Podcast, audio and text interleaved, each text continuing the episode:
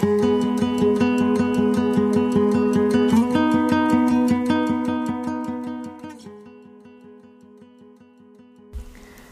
und herzlich willkommen beim Podcast Frech, Frei und Wunderbar. Lebe, wie es dir gut tut.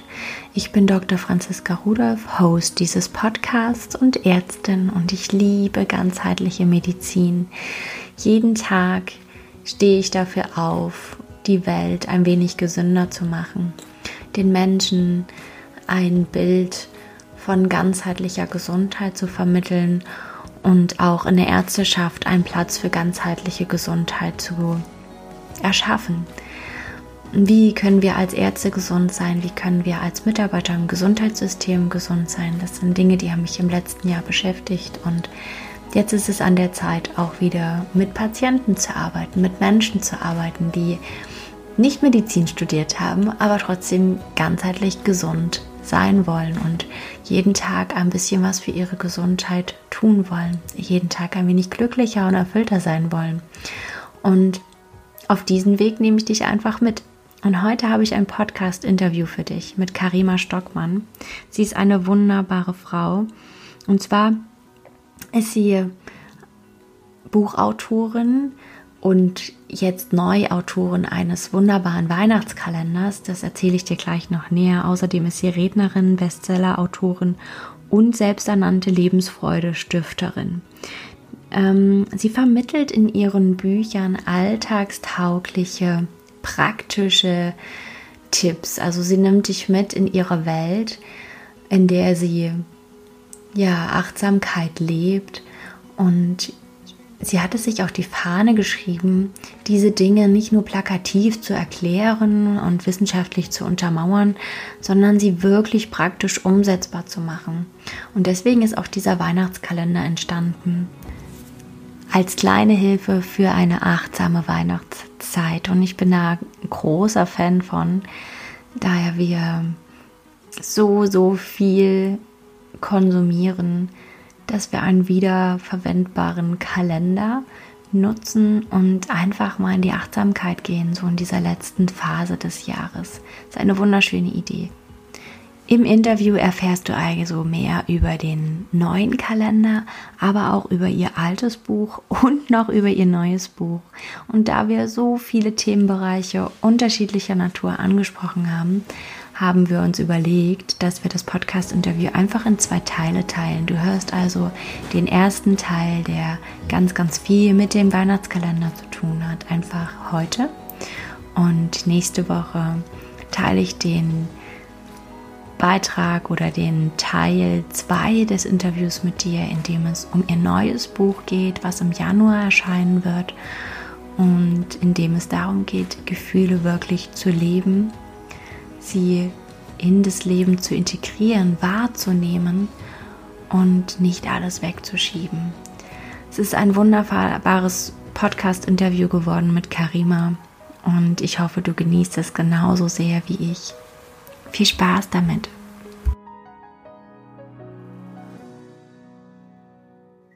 Ich habe heute die wunderbare Karima Stockmann zu Gast im Podcast und ich freue mich wahnsinnig, dass du da bist und heiße dich herzlich willkommen. Und ich möchte dich einfach nur bitten, ein paar Worte zu dir zu sagen. Wer bist du? Was tust du? Und ja, herzlich willkommen. Ja, danke dir fürs Einladen. Ich freue mich auch total, hier bei dir dabei zu sein. Und ähm, ja, ich nenne mich ja die Lebensfreude-Stifterin, weil das mit einer meiner Lebensaufgaben ist, die Menschen um mich herum mit Lebensfreude anzustiften, sei das im Alltag, in der Familie oder eben über meine Bücher, über meine Vorträge und so weiter. Weil ich selber eine Zeit lang hatte, wo es mir nicht so gut ging und dann einfach so für mich mal Strategien einfach entwickelt habe, so intuitiv würde ich sagen, die mir geholfen haben, aus diesem Loch wieder rauszukommen. Und dann habe ich einfach gemerkt, Mensch, es gibt, gibt so viele Menschen da draußen, denen es nicht gut geht und die irgendwie mit irgendwelchen Herausforderungen zu kämpfen haben und dann irgendwie, wo der Blick so eingenommen wird von diesem Problem und ja, deswegen habe ich mir ja gedacht, komm, dann, dann teilst du deine Glücksstrategien und hilfst den Menschen einfach auch wieder aus ihren eigenen Herausforderungen heraus. Weil bei mir war das eben damals mit 17 Jahren mein Typ 1 Diabetes, den ich diagnostiziert bekommen habe. Und das war schon ein ziemlicher Einschnitt, weil ich am Anfang erstmal eine wahnsinnig schlechte Prognose bekommen habe. Also damals war das halt einfach normal, dass man sagte, okay, du hast jetzt Diabetes mellitus Typ 1, das ist unheilbar. Ähm, du musst jetzt ein Leben lang Insulin spritzen, hier jeder Mahlzeit, dann fünf, sechs Mal am Tag Blutzucker messen, nie mehr ohne Traubenzucker aus dem Haus, nie mehr ohne Insulin aus dem Haus. Ähm, und diese Blutzuckerschwankungen, die du aber dennoch haben wirst, die machen deine Gefäße schön Stück für Stück kaputt und dann wirst du irgendwann mal erblinden vermutlich an die Dialyse musst du wahrscheinlich auch und äh, vielleicht, äh, ja, kann auch sein, dass man dann einen Fuß amputieren muss irgendwann mal und Herzinfarkt oder Schlaganfall ist dann sowieso irgendwann das Ende.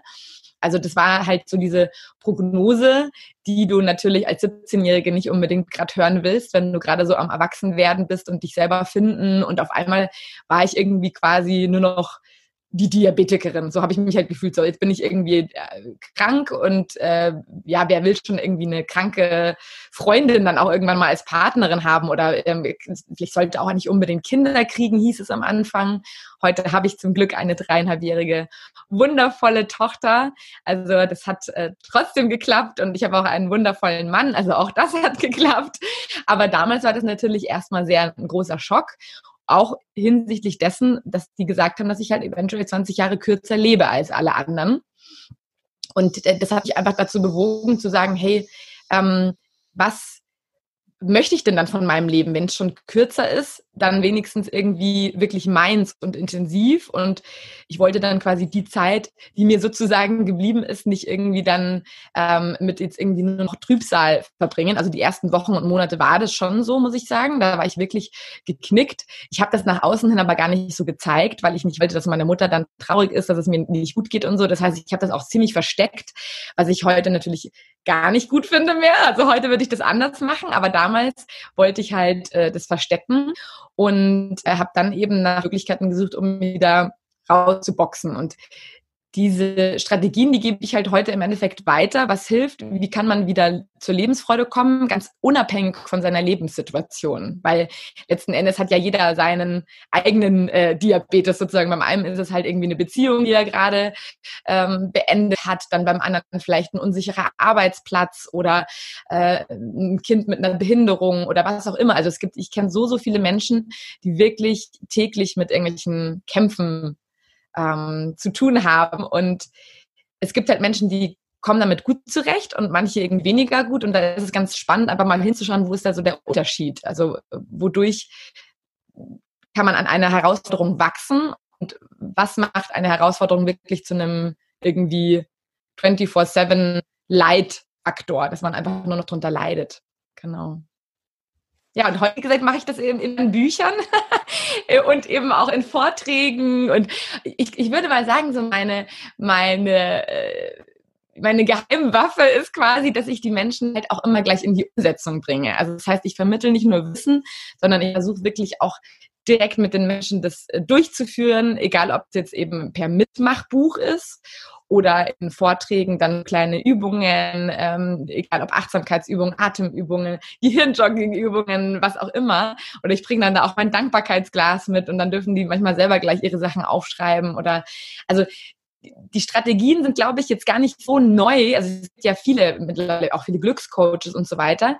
Ähm, mir ist einfach ganz, ganz wichtig, dass ich den Menschen helfe, das dann auch wirklich in den Alltag zu integrieren dass die da direkt loslegen, schon im Vortrag am besten und dann dadurch, dass sie sich halt leichter tun, das auch in ihren Alltag zu übersetzen und sie damit halt dann irgendwo dauerhaft zu begleiten, dass so Schritt für Schritt in die richtige Richtung geht und sie dann halt wirklich mehr Lebensfreude haben in ihrem Leben. ja, wunderbar, danke. Das hört sich ganz, ganz sinnstiftend an, tatsächlich für mich auch. Und ähm, ist auch ein Grund, warum ich so glücklich bin, dass du hier bist, weil es einfach eine ganz liebevolle Art und Weise ist, wie du deine Botschaft in die Welt trägst. Und du hast es für dich selber gelöst ähm, in der Situation, in der du quasi mit der, deinem Diabetes konfrontiert wurdest. Ähm, wie kam es denn dann dazu, dass du tatsächlich jetzt im, bist du dann zuerst als Coach oder als Beraterin tätig gewesen oder hast du direkt äh, gesagt, ich habe so viel zu sagen, ich schreibe darüber jetzt ein Buch? Ja, nee, ich bin da schon so mit ein bisschen Umwegen hingekommen, weil ich habe äh, ehrlich gesagt nach dem Abitur gar nicht so richtig gewusst, was ich jetzt machen will. Und dann dachte ich mir, na ja, gut, Biologie hatte ich immer interessiert, also studierst du mal Bio.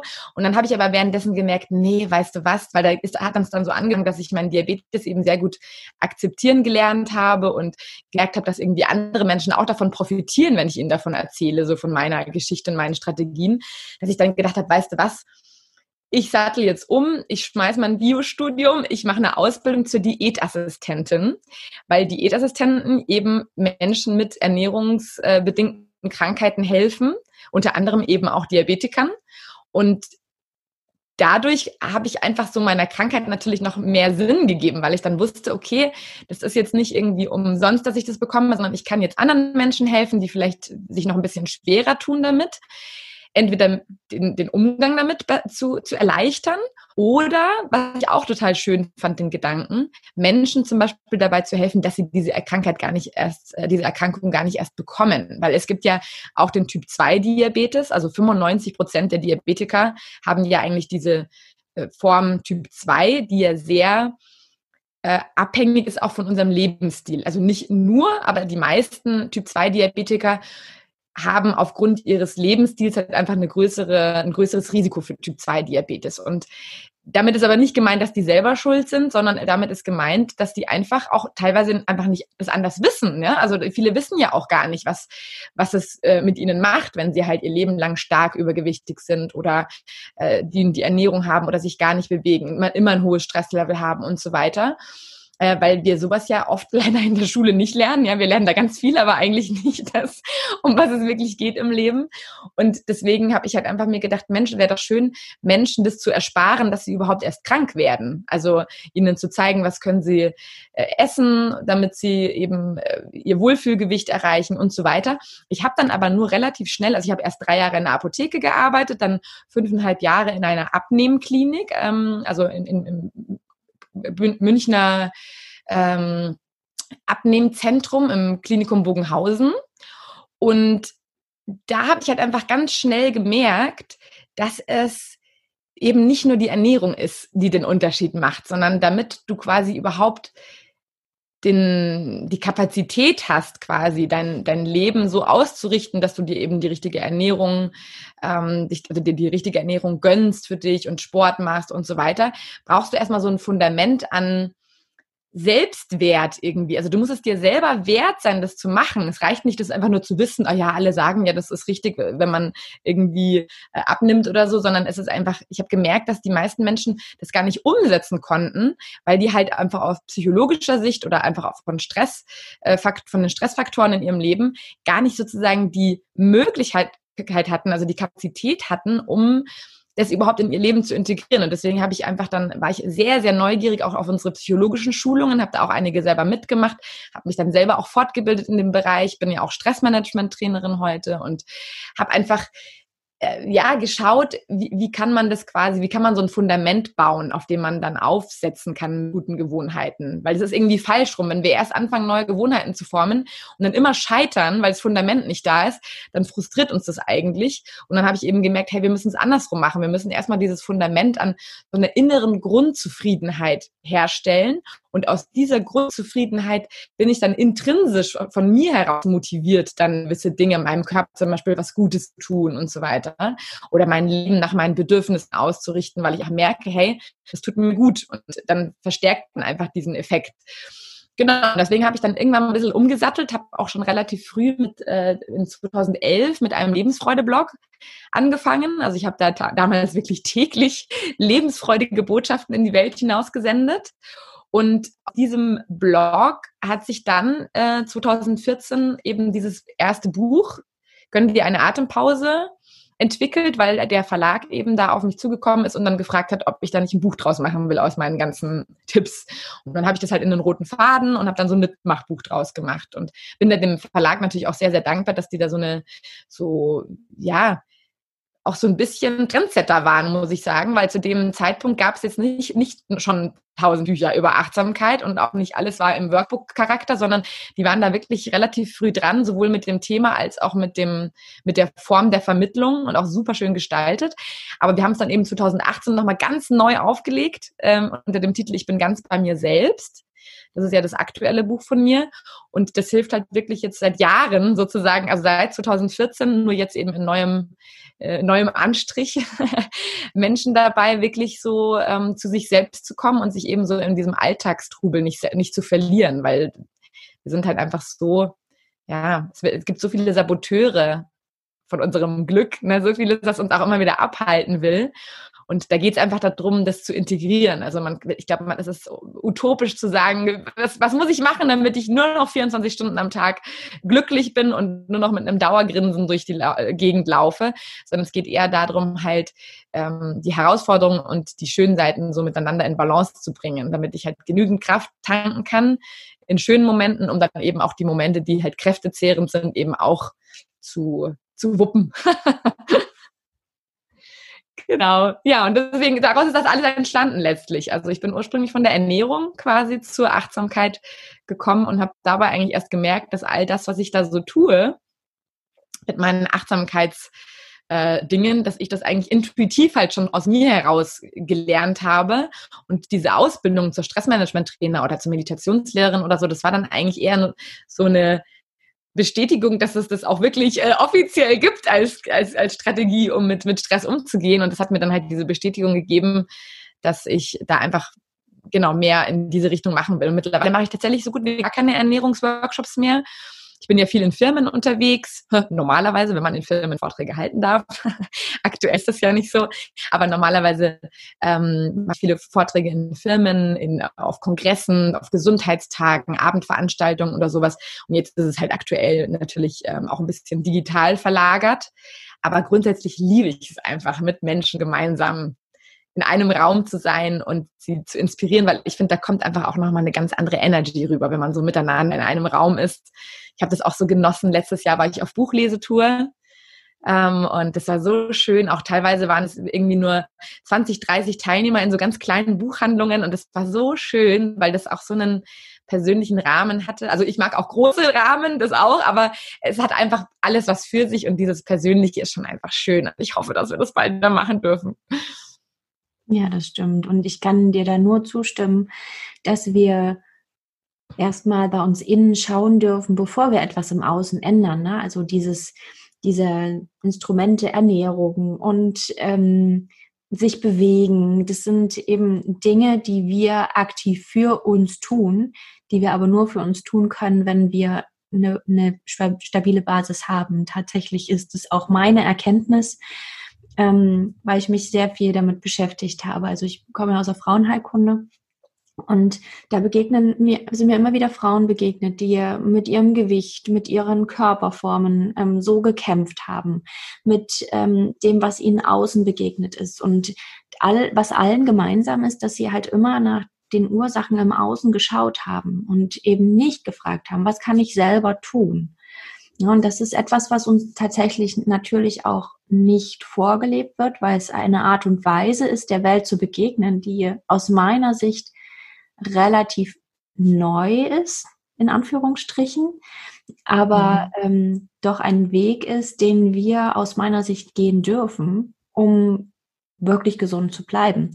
Auch mit all dem, was jetzt gerade auf uns einprasselt. Ne? Wir sind einfach immer angezapft durch Nachrichten, durch digitale Medien, ähm, durch Social Media. Uns prasselt so viel auf uns ein und da eben in der Mitte zu bleiben. Das ist gerade jetzt in diesen Zeiten auch eine wahnsinnige Herausforderung. Und ähm, zu deinem Buch erscheint ja jetzt auch zur Weihnachtszeit, ich finde das super passend, noch ein Kalender.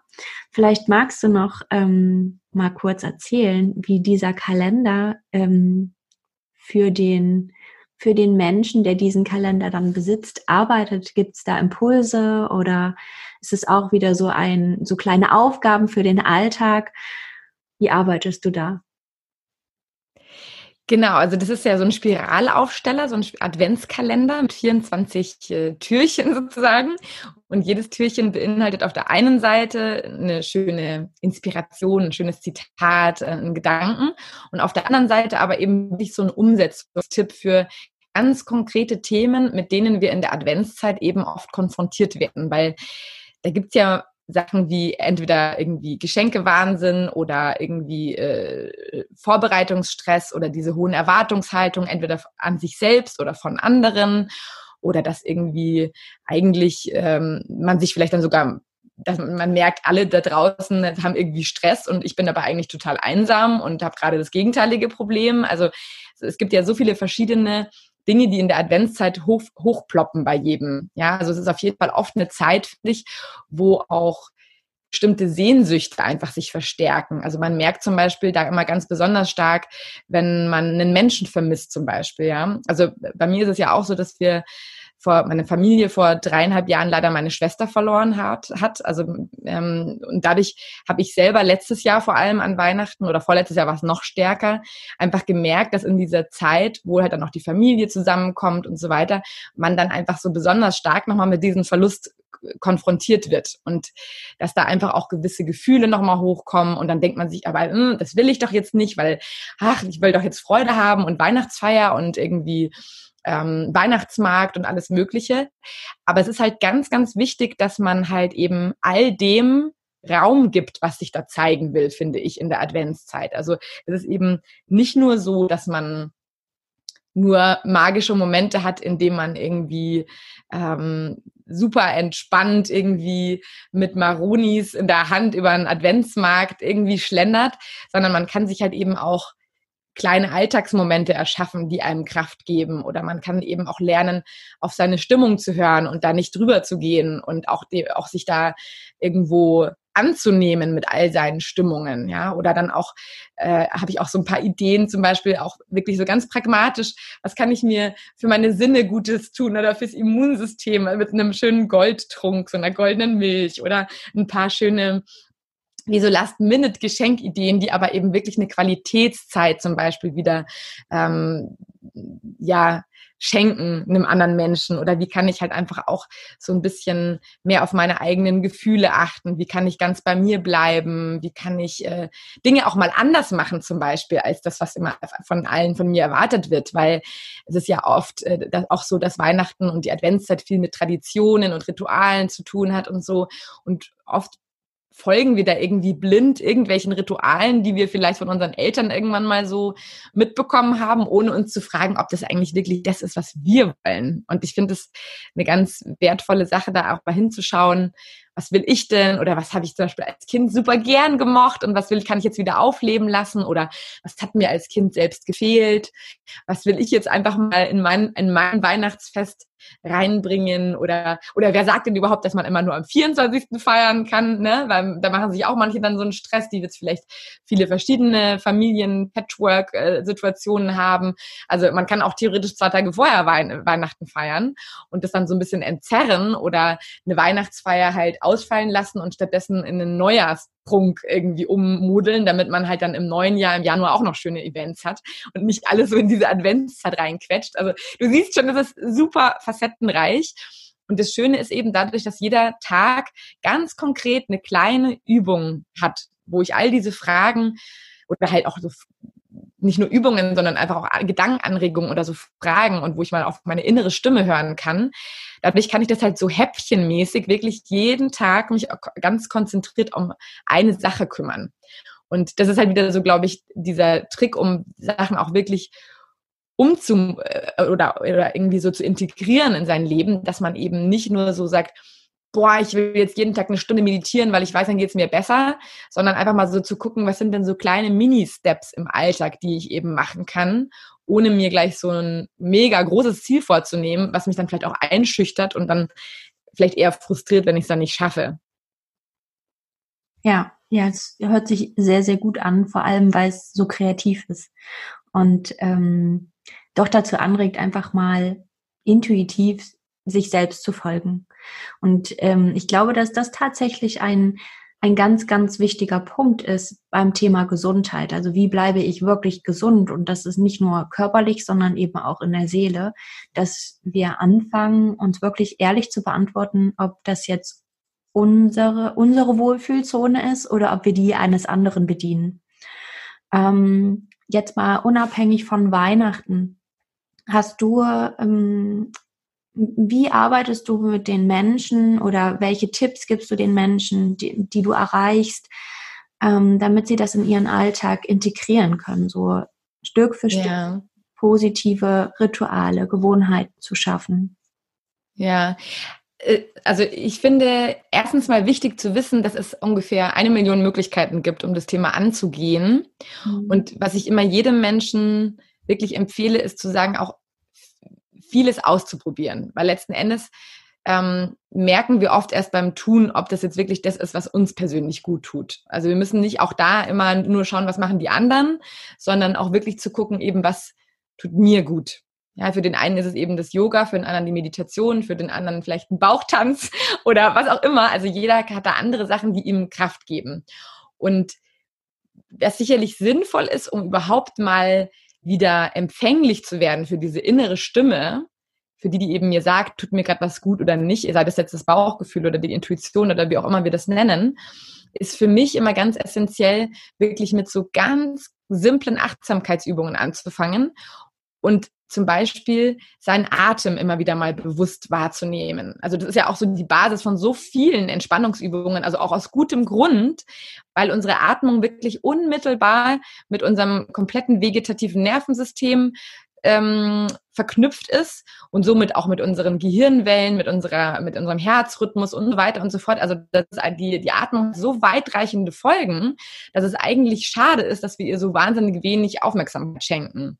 Und das Tolle ist vor allem auch, ich meine, das kennt, glaube ich, fast jeder, diese Momente, wo man sagt, boah, ich irgendwie bin am Dauergrübeln und mir geht es überhaupt nicht aus dem Kopf mehr raus, dies oder das, oder ich finde kein keine Lösung auf mein Problem und man hängt dann da so im Kopf drin und weiß aber selbst, dass man eigentlich sich gerade im Kreis dreht, also dass man nicht auf eine Lösung kommen wird.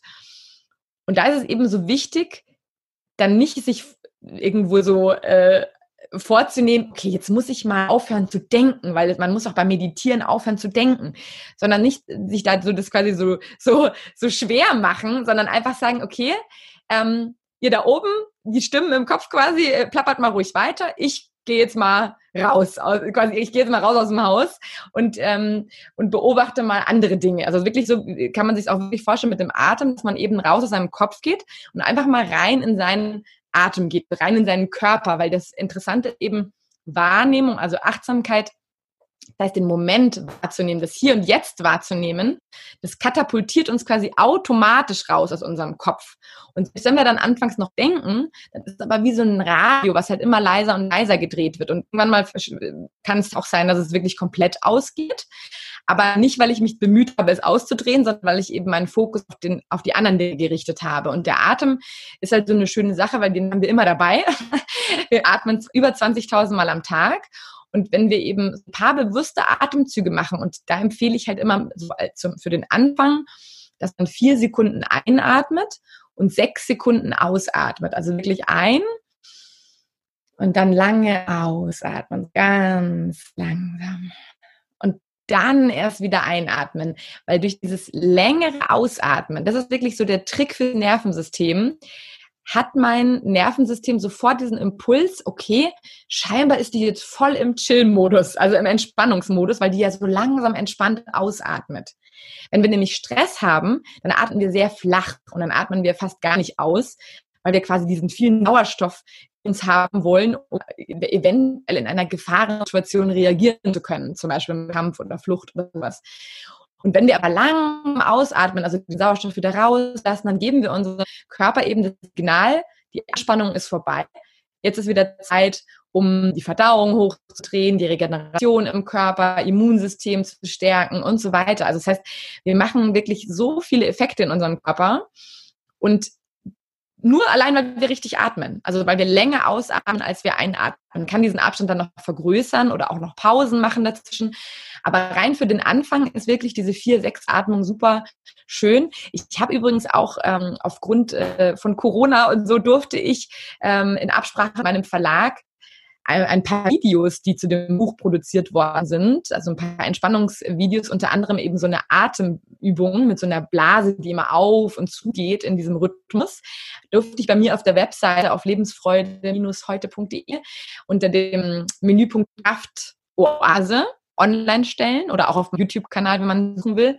Und kann man eben, oder auf Instagram ist es übrigens auch drin, also überall Insta-TV habe ich diese Atemübungen mit rein, damit man mit dieser Übung mal starten kann. Und das Schöne ist, dass man dann zum Beispiel sagen kann, Mensch, ähm, wo könnte ich denn diese Übung jetzt mal fix in meinen Alltag integrieren? Und das reicht schon, wenn ich sage, immer wenn ich mir die Hände wasche zum Beispiel, atme ich so bewusst. Oder immer wenn ich äh, an der roten Ampel stehe oder immer bevor ich das Telefon abnehme oder auf meine oder meine WhatsApp oder Instagram decke oder so, immer bevor ich starte, mein Handybild zu entsperren, ein paar, also zum Beispiel drei bis zehn bewusste Atemzüge. Und wenn du das allein schon machst, dann dann hast du so viele Oasen quasi im, im, im Alltag, dass du dann irgendwann mal diese Atmung mehr und mehr in dein Unterbewusstsein in deinem Unterbewusstsein verankerst und dann kannst du es halt in stressigen Situationen auch besser wieder abrufen. Weil jetzt im Stress damit anzufangen, geht natürlich auch, aber dann braucht man meistens sich diese Anleitung oder muss sich halt bewusst dran erinnern. Ja, im, Im Stress, wir erinnern uns dann dran, wer kommt denn dann und stupst uns an und sagt, hey, mal mal tief aus, ja, wenn wir gerade irgendwie so auf 180 sind. Und deswegen ist es gut, wenn wir es eben im entspannten Modus eben trainieren. Und was man dann noch in Kombination machen kann, was den Effekt nochmal verstärkt, ist, dass man dann ausgeht zum Beispiel, also nicht mal nur draußen, sondern kannst du auch drin machen. Selbst jetzt, wenn wir hier vor unseren Bildschirmen sitzen und jetzt dann aufhören würden zu reden, dann können wir sagen, komm, wollen uns jetzt noch ein bisschen mit dem Moment verankern oder wenn jetzt auch jemand zuhört einfach nur, der kann sagen, okay, mein Sinnesorgan mit Zuhören ist ja jetzt auf dem, der Fokus auf der Stimme von mir jetzt gerade. Aber kann ich da vielleicht noch irgendwas anderes gerade wahrnehmen, irgendwas anderes hören? Höre ich vielleicht ein Auto rauschen draußen auf der Straße oder höre ich Vögelgezwitscher oder ähm, ist da irgendwas anderes, was ich noch hören kann oder vielleicht Summen äh, von meinem Ventilator im Computer oder was auch immer. Und dann eben aber all das nicht bewerten. Also das ist ganz wichtig bei dieser Achtsamkeit, dass man eben, wenn man das Autorauschen draußen wahrnimmt, nicht sagt, oh Mann, ich kann es abhaben, diese Städtegeräusche und so, also gleich so in die Bewertung reingeht, weil bewerten ist ja wieder Kopf, sondern wirklich in den Sinnen bleiben. Also einfach nur wertfrei wahrnehmen, wie so ein Beobachter, wie so ein Forscher, der, ich, ich finde immer, man kann sich gut vorstellen, was wäre, wenn du dein Leben lang keine Sinne gehabt hättest und jetzt auf einmal würdest du diese Sinn geschenkt bekommen, dann würdest du so, oh, wow, was ich alles hören kann, ja, oder was ich alles fühlen kann. Zum Beispiel, wenn du dann auch deine deine Füße auf dem Boden spürst, ja, selbst wenn die Füße jetzt kalt sind, aber dass du das überhaupt wahrnehmen kannst, dass die Füße kalt sind oder dass dein Schuh vielleicht zu eng ist, ja, okay, ist zwar jetzt in der Bewertung her würdest du sagen, ach, blöd, dass ich ja die falsche Schuhe angezogen habe oder so, aber vom Wahrnehmen her ist es ja eigentlich ein, ein Phänomen, einfach diesen Sinn einzuschalten und dann eben auch vom Sehen her äh, einfach mal zu gucken, was ist denn da um mich herum, was ich mal ganz genau beobachten kann. Ja, ich habe hier dieses Pflänzchen zum Beispiel gerade vor mir stehen und dann nicht einfach nur sagen, ja, Pflanze, Computer, Handy, sondern wirklich mal die Pflanze ganz im Detail anschauen, so als würde man die zum ersten Mal sehen und als würde man die nachher zu Hause nochmal irgendwie abzeichnen wollen. Ja, und wenn ich das eben trainiere und immer wieder in diese Sinne reingehe, dann wird mir im Laufe der Zeit auch im normalen Alltag immer mehr auffallen. Also mir werden immer mehr Details auffallen in meiner Umgebung. Und damit habe ich quasi immer so diesen, diese, diese, diesen Rückzugsort quasi immer schon bei mir. Also ich komme immer viel schneller irgendwann mal aus dem Kopf raus. Bei mir ist mittlerweile wirklich so, wenn ich zum Beispiel dann äh, mal in der Mittagspause oder so oder einfach nach der Arbeit oder mit meiner Tochter spazieren gehe, ich denke da so, so gut wie nie irgendwie noch an, an offene Deadlines oder Projekte, die ich noch machen muss oder Sachen, die ich nicht geschafft habe, weil ich überhaupt keine äh, Zeit in Anführungsstrichen dafür habe, weil ich so sehr im Hier und Jetzt äh, mit meinen Sinnen verankert bin, dass ich quasi aus meinem Kopf einfach rauskomme. Und es tut so gut, weil letzten Endes hilft mir das ja null weiter, wenn ich jetzt im, irgendwie hier im Nymphenburger Schlosspark spazieren gehe ähm, und währenddessen, während ich mit meiner Tochter da jetzt einen schönen Nachmittag habe, drüber nachdenke, äh, dass ich irgendwie vielleicht einen Blogbeitrag nicht online gestellt habe, obwohl ich mir das heute vorgenommen habe. Also das hilft mir in dem Moment ja null, weil ich kann weder daran arbeiten gerade noch irgendwas. Also lieber die Sinne einschalten, damit in den Moment kommen und wer weiß, vielleicht kriege ich dadurch dann sogar noch wunderschöne Inspirationen für meine Arbeit und meine Kreativität kann dann, wenn ich mich dann an den Rechner setze, viel besser fließen wieder, weil der Kanal wieder frei ist und der Kopf irgendwie so durchgepustet wurde von den von der frischen Luft und den Sinneswahrnehmungen. Ich habe jetzt gleich angefangen, ganz langsam mitzuatmen. Schön. Ich finde, das ist tatsächlich sehr, sehr kraftvoll und ähm, das habe ich im letzten Jahr tatsächlich auch kennengelernt, diese nochmal ganz anders, diese Kraft der Atmung, was du über die Atmung, also einfach mal bewusst erlebt auch in verschiedenen Kursen und ähm, Übungen, was die Atmung wirklich mit unserem Körper hm, vermag zu tun oder was wir durch die Atmung Vermö in, im, für ein Vermögen haben, uns beeinf zu beeinflussen, direkt in diesem Moment. Und ähm, was du dann noch eben gesagt hast, diese Tipps, so nimm doch das mal wahr. Und das habe ich tatsächlich auch im letzten Jahr trainiert, indem ich mich ähm, fokussiert habe auf positive Dinge. Dass ich ähm, wirklich ganz bewusst in die Dankbarkeit gegangen bin, jeden Tag. Und das ist mir auch aufgefallen. Also ich, mir fiel das echt schwer, immer wieder das Positive zu sehen. Und ich musste mich da am Anfang echt immer wieder animieren und ich dachte immer so, ach, ist doch sinnlos. Aber mittlerweile habe ich gemerkt, dass ich richtig gut da drin geworden bin, direkt umzuschalten. Wenn mir eine Herausforderung begegnet, schalte ich direkt um. Okay, was ist das Geschenk?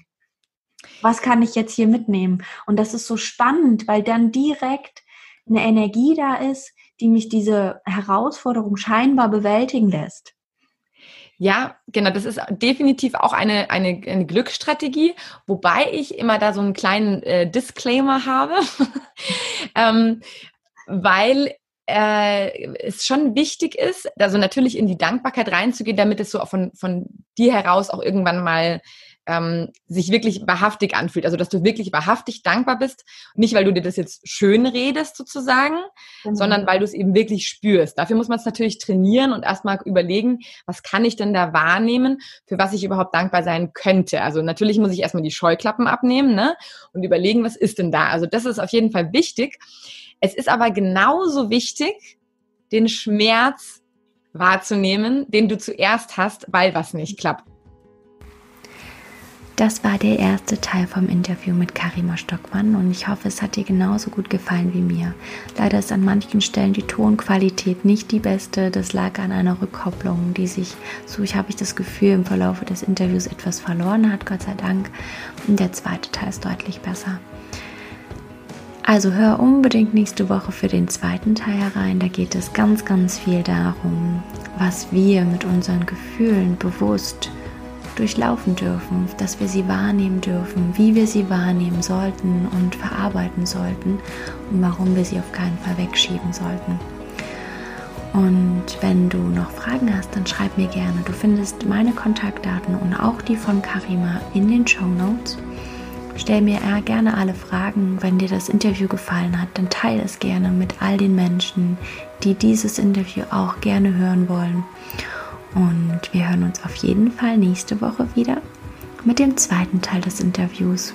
Und bis dahin wünsche ich dir ein wundervolles Leben, eine wundervolle Woche, einen wundervollen Tag. Bleib gesund. Bis dahin.